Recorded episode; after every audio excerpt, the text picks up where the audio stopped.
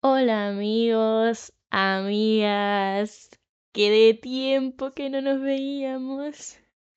Amigo o amiga, si estás en mi Discord o me sigues en Instagram, sabes la tragedia que pasó con el podcast y que lo tenía todo grabadito, todo subido y todo.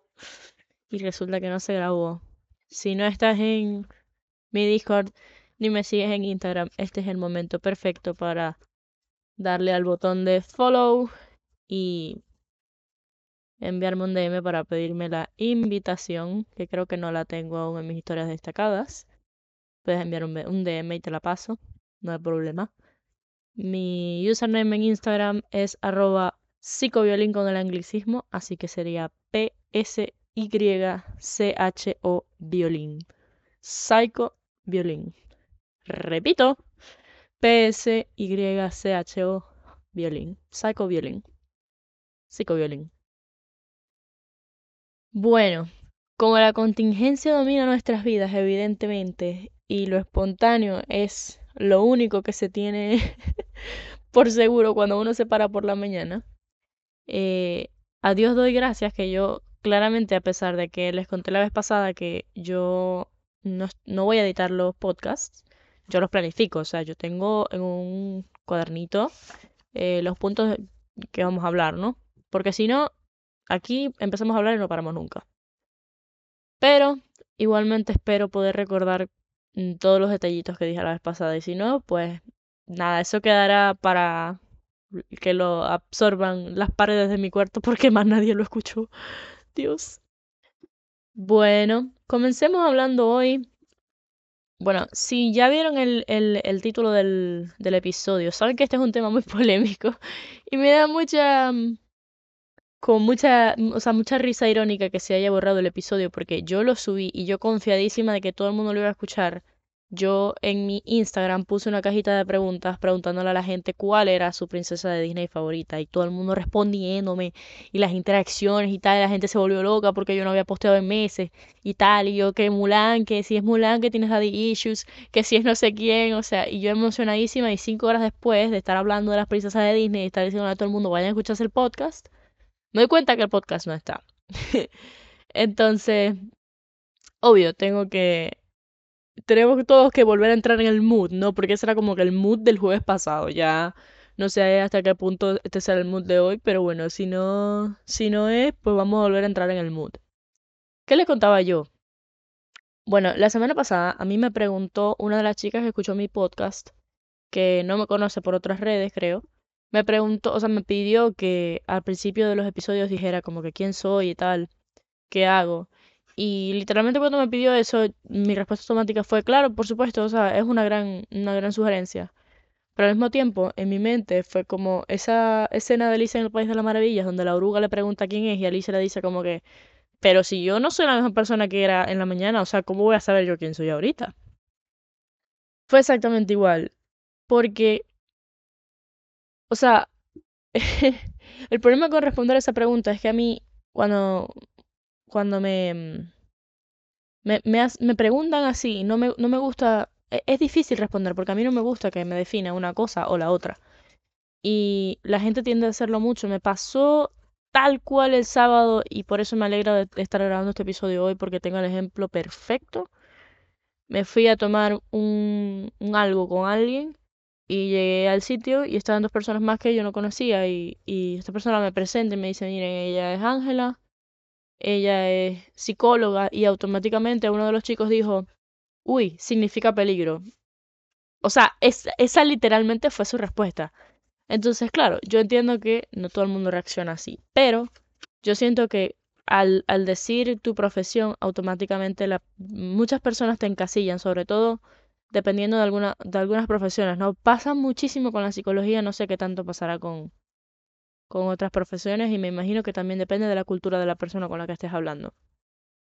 Pero me ha pasado innumerables veces en mi vida que me dicen frases como, ay, no me psicoanalices, ay, no me des consulta, ay, eh, no me des terapia, ay, no intentes adivinar lo que estoy pensando. yo por dentro como que no me estás pagando, ¿por qué lo haría? A ver, Eh, y segundo, pues no eres mi paciente. ¿Por qué lo haría? ¿Sabes? ¿Por qué yo en un, un, un sábado por la noche, cuando salgo a relajarme, pasaría mi tiempo analizándote, ¿no? Pero no lo sé, la gente no, no piensa eso.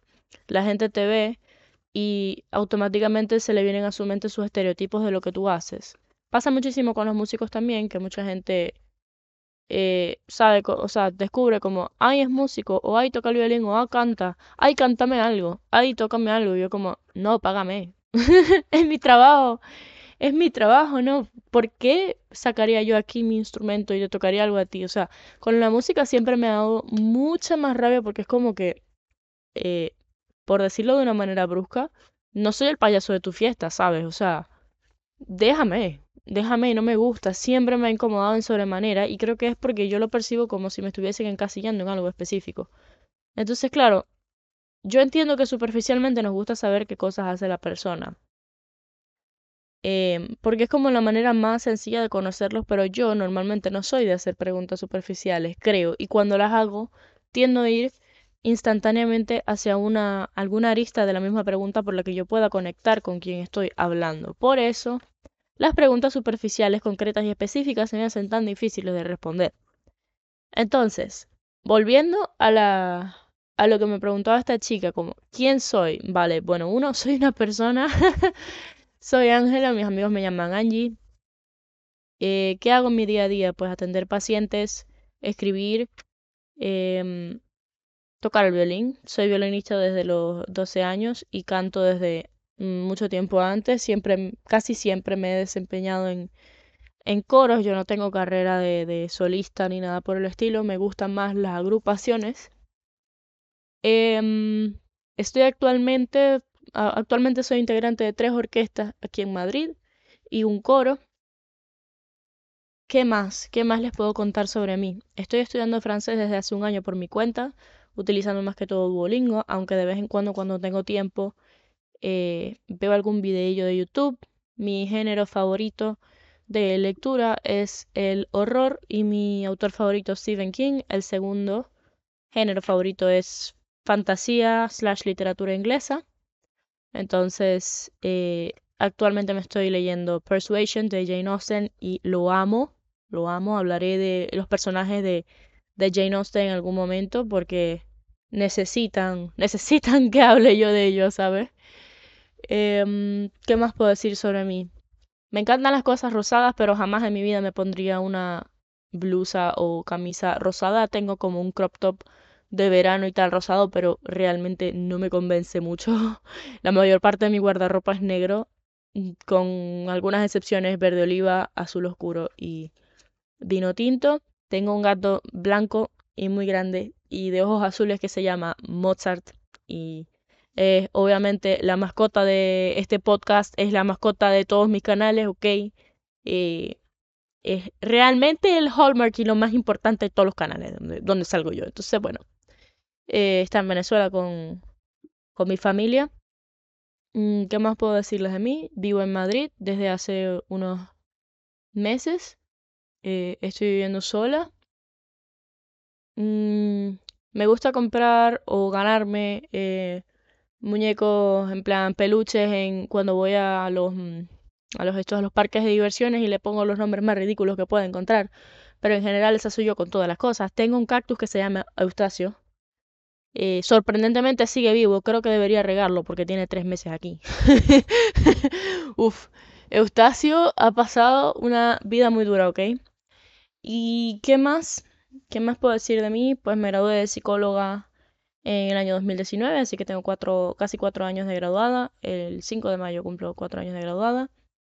Siempre me he desempeñado en el área clínica, así que yo atiendo a las personas que quieran mejorar o tratar algo específico en, en sus vidas. También doy talleres a veces. ¿Qué más? Mm, pues me gusta mucho el café y aquí tengo el mío. y mm, bueno, mi género favorito de música es el rock clásico. Eh, mis bandas favoritas son Led Zeppelin y los Beatles. Y mi artista contemporánea favorita es Taylor Swift. Entonces, siempre me van a ver hablando de Taylor Swift y posteando cosas de Taylor Swift. O sea, no hay nada de vergüenza, vergüenza robar. y bueno, eso es lo básico que pueden saber de mí. Si me, si me interesa y si me, si me pone curiosa, voy a hablar de eso. Entonces, mm, podemos hablar aquí de, de Shakespeare como podemos hablar de Princesa de Disney, que es el tema de hoy, ¿no? Eh, y ese son, esas son el tipo de preguntas que a mí me gusta hacerle a la gente. En plan, ¿cuál es tu villano de Disney favorito? O la de hoy, ¿cuál es tu princesa favorita de Disney? Lo estaba pensando el otro día.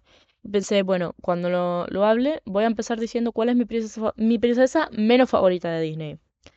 A ver si pueden adivinar quién es. O sea, creo que ya lo mencioné. Si ya estuvieron por allá por el Instagram, tendrán una idea, pero Básicamente, mi princesa menos favorita de Disney, yo tengo. Esa es mi única relación tóxica en la vida. odio, odio el término relación tóxica, pero aquí aplica. Porque es que yo tengo una relación amor-odio con ella, porque por un lado me encanta y por otro lado la detesto. O sea, por nostalgia, a mí me encanta Ariel. Yo tengo el pelo rojo literalmente porque desde pequeña estuve obsesionada con Ariel y me encanta el pelo rojo. Eh, y me encanta que sea tan colorida, me encanta Sebastián, me parece demasiado gracioso. Y Flounders es super cookie. Y las canciones y tal, y, y todo, ¿no? Pero al mismo tiempo, de todas las princesas, siento que Ariel es la que toma las peores decisiones. O sea, a ver, la, para, la ponemos junto a mm, Blancanieves, pero es que Blancanieves se quedó muerta, o sea, en el, en el casket ese. O sea, ya no, no las puedo comparar porque Blancanieves no estaba en sí. Igual la Bella Durmiente. Eh, yo creo que la única comparable sería un poco con la Cenicienta, incluso con Mulan, que bueno, a ver, mm, irse a la guerra, no sé yo si es una decisión o no, ¿eh? eh pero la cosa es esa, que la Sirenita em, se despoja de todo lo que ella es, literalmente deja atrás todo lo que ella es, todas las personas a las que ella quiere y que la quieren a ella, por perseguir algo que ella cree que quiere, pero que no sabe si realmente quiere. ¿Por qué no sabe si realmente lo quiere? Uno, porque tiene 16 años, literalmente esa es la edad de Ariel. ¿Quién coño sabe que quiere a los 16 años? Si yo tengo 24, yo no sé qué coño quiero ahora. O sea, ya va. Bueno, ahorita sí que quiero tomar café, pero a ver, en el grand scheme of things, no es que yo esté muy bien parada en la vida tampoco, ¿eh? eh seguramente te pasa lo mismo. Eh, a los 16 yo que estaba completamente perdida. Yo creía que quería una cosa y resulta que quería otra completamente distinta. Entonces es como que duele mucho verla cómo se despoja prácticamente de todo lo que ama, incluyendo de su voz, que es lo que más la identifica. Mm. Pausa para tomar café.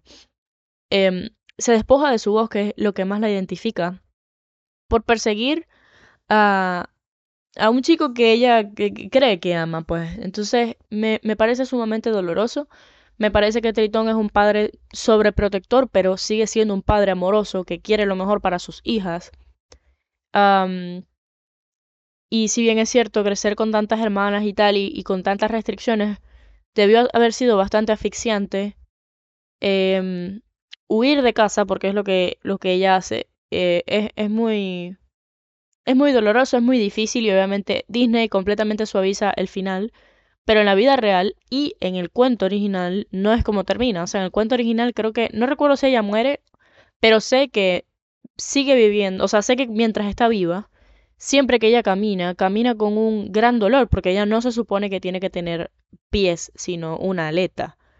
Y creo que eso es más, eh, claro, es más, es más como gory, pero también es más realista porque cuando se toma una decisión tan abruptamente y tan mm, basado exclusivamente en los sentimientos y no incluyendo el raciocinio, suelen haber consecuencias bastante negativas. Ojo, ojo con lo que dije, que yo no estoy diciendo que los sentimientos no tengan que estar, que estar involucrados en las, en las decisiones. Solo digo que si tomas una decisión enteramente basada en cómo tú te sientes en un momento, probablemente en algún punto de tu vida te arrepientas de la decisión porque los sentimientos cambian. Es así, las emociones van y vienen. En cambio, eh, o sea, a ver, la, la, mejor, la mejor opción sería obviamente pensarlo un poco, ¿no? Pero claro, a esa edad tampoco se piensan mucho las cosas. Eh, estoy muy contenta con la evolución que ha tenido Disney, sobre todo en cuanto a las princesas, porque nos deja ver la visión de la mujer y cómo Disney ha realmente desarrollado una visión de la mujer muchísimo más humana. Y eso me fascina. He estado últimamente analizando distintos personajes femeninos, de nuevo, porque estoy leyendo a Jane Austen también. Y, y me encantan, me encantan muchos de los de Disney. Por ejemplo, a mí me gusta Tiana, no es mi favorita, pero ya aquí entrando como que en terreno medio. Me gusta mucho, mucho Tiana porque ella está como en búsqueda de ser quien ella quiere ser. Y en esa búsqueda ella conoce al príncipe. Y eso nos pasa a muchos. O sea, yo he escuchado infinidad de veces personas que dicen como que no, es que yo tengo que mejorar yo y cuando yo esté bien, bien, cuando yo esté perfecto, es que yo voy a salir con alguien. Vale, si tú por alguna circunstancia particular decides no salir con nadie y no tener ninguna cita y no tener ninguna pareja, en algún momento, por supuesto que es válido y se te respeta. Pero lo que yo normalmente, digo es como que ya, tú no tienes que ser perfecto para salir con una persona. Porque tú no eres un proyecto de carpintería que se va a vender. Tú eres una persona imperfecta que va a conocer a otra persona imperfecta. ¿Sabes? Em, en ese sentido, hay, o sea, sé y he visto personas que tienen dificultades emocionales importantes dícese de depresión, ansiedad, mm, etcétera, etcétera, etcétera. Y piensan que porque tienen eso, esa condición o, ese, o esa aflicción momentánea o, o lo que sea, no pueden estar con una persona en determinado punto de la vida. Y entonces yo me pregunto, ajá, y normalmente les hago esta pregunta, dime una, cosa, eh, Paquita la del barrio. Si tú tuvieras un novio o una novia y resulta que no sé, seis meses después de estar tú con el novio o la novia, a ese novio o la novia le da depresión, ¿tú lo dejarías porque tiene depresión? Por supuesto que casi siempre me responden que no. entonces yo digo, entonces ¿por qué tú te tratas a ti como si merecieras menos porque no estás en el mejor momento de tu vida en, todos en todas las áreas? ¿Sabes? Entiendo que, vuelvo, o sea, voy a, voy a reaclarar hay razones completamente válidas para no salir con nadie. Tú no tienes tampoco que salir con alguien. Eh, a juro, hay personas que son felices estando solas, pero hay personas que no. O sea, hay que también meternos esto un poco en la cabeza. Hay personas que la soltería no les gusta, que no se sienten cómodos, que les gusta tener una pareja, tener alguien con quien compartir, alguien con quien salir, alguien a quien darle los buenos días y las buenas noches. Y si tú quieres salir con alguien, el hecho de que no seas una persona perfecta en este momento no debería detenerte. Y creo que eso lo enseña mucho Tiana. O sea, tú puedes seguir mejorando. Ella mejora a lo largo de toda la película. Y me parece que eso en muchos aspectos es muchísimo más atractivo. O sea, la idea de conocer una persona que sabe que, eh, que está intentando mejorar me parece más atractivo que una persona que tenga la idea ilusoria de que va a ser perfecto y que cuando, cuando sea perfecto va a buscarse pareja. No sé ustedes, pero a mí me parece eso más atractivo. y bueno, Tiana empieza la película con un propósito y al final de la película cumple ese, ese propósito que es tener el restaurante. Y me parece súper bonito. Sin embargo, yo no he visto La princesa y el sapo y aquí, aquí o sea, a ver, la he visto, pero ya va. no me caigan a, a, a verga, ¿ok? Eh, no la he visto tantas veces porque los fondos no me parecen tan lindos como los fondos de otras películas de Disney. O sea, los fondos me parece que están un poco descuidados a nivel de dibujo y tal, a pesar de que la peli me gusta mucho, la música me parece muy fitting de acuerdo a la época y al, a la ubicación geográfica. Y los personajes me parecen maravillosos, sobre todo el, el villano es súper creepy y las escenas de ese villano es que me flipan de lo creepy que son. O sea, me encanta, me encanta, me encanta, me encanta que sea así de creepy. Pero no la he visto tantas veces, entonces no estoy tan familiarizado con todos los detalles de la historia. Mi favorita, favoritísima de toda la, historia desde que la vi, however, que la vi obviamente ya estando un poco mayorcita, es Elsa. Aplauso, aplauso, aplauso, aplauso congelado para Elsa. Y vamos a, vamos a hablar. Vamos a hablar de por qué coño es mi favorita. Bueno, Elsa nos enseña varias cosas. Primero, ella eh, oscila entre. Primero, yo, yo, había, yo había puesto aquí en mis notas, me da risa, porque ella pone. Yo, yo puse. Descarta el no necesito un hombre por el no lo quiero, pero ahorita repensando la cosa, menos mal que regrabé el episodio, no es que descarta no necesito un, o sea, no es que ella no necesita un hombre o que no lo quiera. Ella oscila entre esa idea. No sabemos si es que no lo quiere o que piensa que no lo necesita, o ambas, ¿no? Pero es la primera princesa, además de Mérida, a la que vemos sin una eh, figura masculina a su lado, ¿ok? Eh, ¿Y por qué yo la destaco a ella eh, en vez de a Mérida? Porque Mérida tenía problemas evidentes con la madre y muchas cosas de las cosas, perdón, ¿qué coño estoy diciendo yo? Mucho de, lo que hace es porque tiene precisamente esa, esa dificultad de relación con la madre. Entonces, ¿hasta qué punto las cosas que Mérida hace son porque ella las, las quiere hacer y hasta qué punto son por desafío a la autoridad? No lo sé yo. ¿Y dejan de ser menos válidas porque son desafío a la autoridad? No, para nada. Pero en el caso de Elsa, me parece muy bonito que se ve de forma pura. O sea, que se ve que tiene una relación, tuvo una relación muy, muy sana con los padres, pero que simplemente em, pues los padres se murieron cuando ella estaba muy joven y no estaba preparada para asumir el reinado, o sea, no el, trono de un, de un, reino entero, ¿no? Em, y ella, fíjense que en vez de, de, de buscarse una pareja, ella está muy consciente de que para encontrar una pareja se necesita tiempo, se necesita constancia, se necesita conocer a la persona y se necesitan años. Y ella sabe que eso no lo tiene. Entonces ella decide asumir eh, la corona ella sola, a sabiendas de que va a ser más difícil.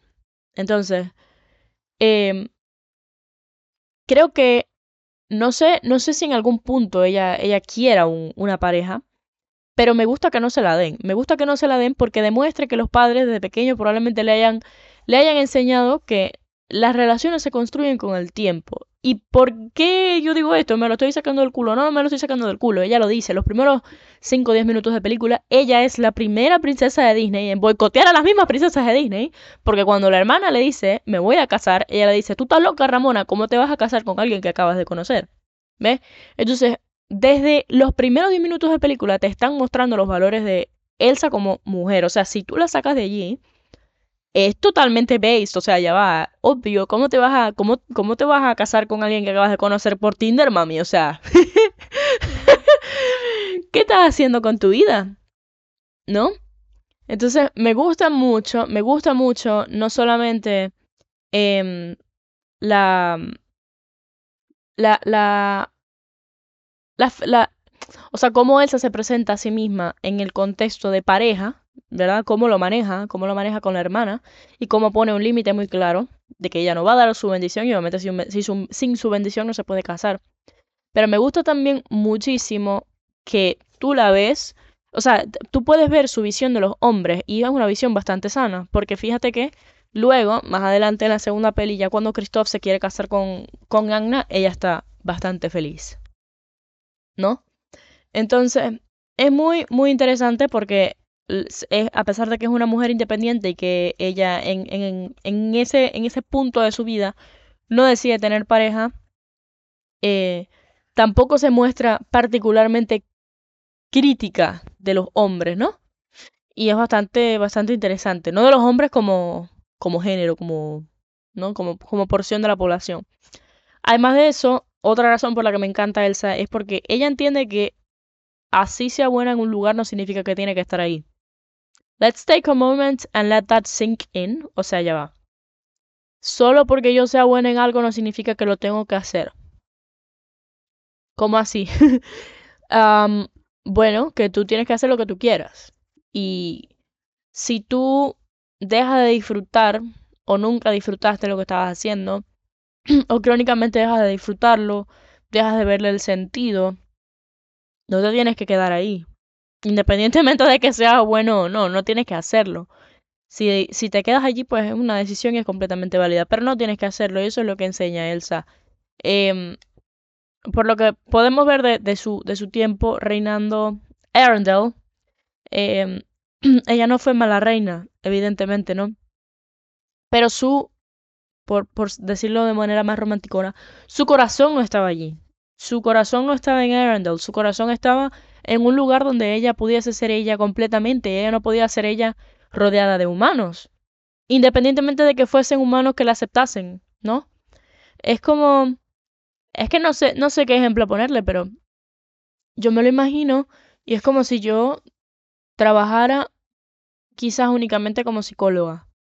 No es que yo no voy a ser buena, yo probablemente sea bastante buena, yo estoy muy preparada y a mí me gusta mucho dar consulta y todo eso, pero yo no, yo no me veo estando en un lugar donde no hay música, ¿saben? Eh, eso es parte de mí, por eso tampoco me gusta que me encasillen en un lugar y es un poco lo que, lo que muestra Elsa, que ella es buena reina, pero su vida, lo que ella quiere para ella, está en otra, en otro, en otro lugar. Y me encanta, esto es de mis cosas favoritas de, de Frozen, que la canción más famosa de Frozen, que es por supuesto Let It Go, que aparece de nuevo en los primeros, no sé, quizás 15 minutos de la primera peli, em, es un foreshadow para lo que pasará después. O sea, ella en ese momento predice que, o sea, de alguna manera predice, bueno, vale, no es que te está diciendo va a pasar esto y aquello y lo otro, pero, perdón, la canción te dice que ella tiene evidentemente problemas con la mirada de las personas que están a su alrededor, ¿vale? Y que ella necesita soltar eso. Y al principio de la primera peli, nosotros pensamos como, vale, lo hizo, tal, le mostró a todos que ella tiene poderes y que ya está. Ya, pero soltar la mirada del otro no es demostrar que tú puedes hacer algo, es estar cómodo con que tú lo puedes hacer en donde sea que tú lo quieras hacer y que esa mirada del otro no te perturbe. ¿Ves? Ella, she let it go tanto, tanto, tanto, que literalmente dejó de, de, de asumir el rol que ella pensaba que tenía que asumir. Qué duro, qué duro, porque es el rol que le dejaron los padres. Entonces, qué duro eh, es, bueno, claro, luego en la segunda película se da cuenta de, de, su rol en el, en el otro pueblo, ¿no? Pero inicialmente, qué duro es cambiar esa idea de, de lo que yo creo que debo hacer y dejarla ir y decir, yo tengo que explorar esto que yo sé que yo tengo que hacer, porque yo lo siento. Independientemente de que mis padres o mi reino me hayan dicho que yo tengo que estar en este otro lugar. Finalmente, me encanta que eh, Elsa es la primera princesa, creo. Bueno, Mérida también puede, puede estar un poco allí. Pero creo que en Elsa es más evidente, es muy evidente porque es el, el todo el, el point de la primera peli. Es la primera princesa en demostrar que el amor es protección, no atracción. Eso te lo cuenta un poco por encimita al principio cuando de nuevo le dice a Anna que no se case con ese chico, pero lo reafirma al final luego de que a lo largo de toda la película todas las cosas que hace son literalmente para proteger a su hermana y para proteger al reino. Y es cuando te das cuenta de que, claro, lo está intentando proteger de una manera un poco insana, pero parte del amor, no parte del yo quiero estar sola, déjame en paz. Ella lo dice, lo dice más de una ocasión. Y cuando la hermana entiende que el amor verdadero es proteger y no es simplemente que tengas cosas en común con alguien y que te la lleves bien con esa persona, sino estar dispuesto a dar tu vida por esa persona, la salva. Y es maravilloso, porque eso realmente es el, el amor, no es, eh, no es e, este, este shot de dopamina que tenemos al principio de las relaciones, aunque supongo que eso es algún tipo de, de indicio de amor cuando uno empieza a conocer a alguien, pero realmente amar es proteger todo, creo que todas las instancias donde podemos identificar el amor está em, el elemento de la protección. Y eso es maravilloso. Entonces, Elsa, Elsa es mi favorita. Me encanta. Y además, honestamente, bueno, está Mushu y Mushu está muy bien. Pero también les voy a decir yo, eh, que el tuqueque este, la lagartija esta que tiene Elsa, es que ya a Elsa nada más por tener un tuqueque le da 55 puntos por encima de todas las demás princesas. Lo lamento. Mención especial a otra de mis princesas favoritas en la historia. Desde que la vi por primera vez quedé wow. Qué increíble. Vanellope von Schwitz de Wreck-It Ralph. De Ralph el Demoledor. qué maravilla de personaje. Por Dios, o sea, es una niña, entonces obvio, interés romántico no hay y eso me encanta. Pero además de eso, es una niña que piensa que ella es lo que está mal en el, en el, con el mundo en el que vive. O sea, qué relatable. Literalmente es la princesa más relatable. Además de, yo, yo diría que las más relatable son Elsa, Mérida, eh, y Vanellope, y quizás después vendrían Tiana y, y Mulan, puede ser. Pero Vanellope, o sea, ¿cómo, ¿quién más aquí? Vamos a, aquí a levantar todas las manos. ¿Quién más se ha sentido que, que todo lo que está malo en el mundo soy yo? O sea, ¿sabes? O que yo soy lo que está, lo, lo único que está malo en mi vida y que todo lo que está malo en mi vida está pasando por mi culpa. Porque yo soy una falla. O sea, let that sink in. Eso es lo que Vanellope cree de sí misma. Ella piensa, ella piensa que el juego está mal por ella. Porque ella es una falla, ella es un glitch. Y es increíble, es que me flipa, me flipa la historia de ella y la primera vez que la vi lloré horriblemente, lloré horriblemente porque yo decía, pero qué bonito, qué bonito es el, el, el crecimiento de Vanellope cuando se da cuenta de que ella no es una falla, de que ella es un personajito y no solamente un personajito del juego, sino el más importante y que es el otro cabrón, el que, el que está rejodiendo, ¿sabes? Pero bueno, eh, podemos hablar de Vanellope otro día por hoy. Es hora de cerrar. Eh, y quisiera cerrar diciendo que, bueno, lo que me queda a mí de esta charla es que la manera en la que nos definimos y nos presentamos al mundo importa. Ya sea que nos presentemos como la princesa o la reina de Arendelle, o que mm, utilicemos nuestros, nuestras profesiones o lo que nos gusta para conectar con las demás personas, importa. Eh, porque va a afectar cómo nos conectamos con ellos, incluyendo, y diría yo que especialmente, cómo nos conectamos con potenciales parejas. Te recuerdo que tengo Instagram, es psychoviolin, P-S-Y-C-H-O, violín. Em, y tengo canal de Discord, el canal de Discord, el, perdón, el servidor de Discord se llama Angie's Café, pero me puedes escribir por Instagram y te paso el link si te quieres unir. Allí estoy activa, todos los días estamos activos en el, en el canal de Discord. Em, y en Instagram estoy intentando ser un poco más constante, así que me vas a ver más tiempo por allí y tal, dando updates de mi vida, subiendo posts y todo lo demás. Tanto en el Instagram como en el Discord. Eh, es mayoritariamente en inglés porque parte de mi comunidad, creo que te he comentado, está en inglés, entonces me gusta que todo el mundo pueda acceder a distintas formas de contenido. entonces, eh, nos vemos muy pronto, espero que la hayas pasado muy bien hoy. Quiero que me cuentes quién es tu princesa favorita de Disney si no me lo has contado aún. Y, que y espero que compartas este episodio con otras personas que también les guste Disney si también quieres que pasen un buen rato. Espero que la info te haya servido y que si no te sirvió que por lo menos te la hayas pasado bien. Yo me voy a terminar mi café y nos vemos muy pronto. Un besote.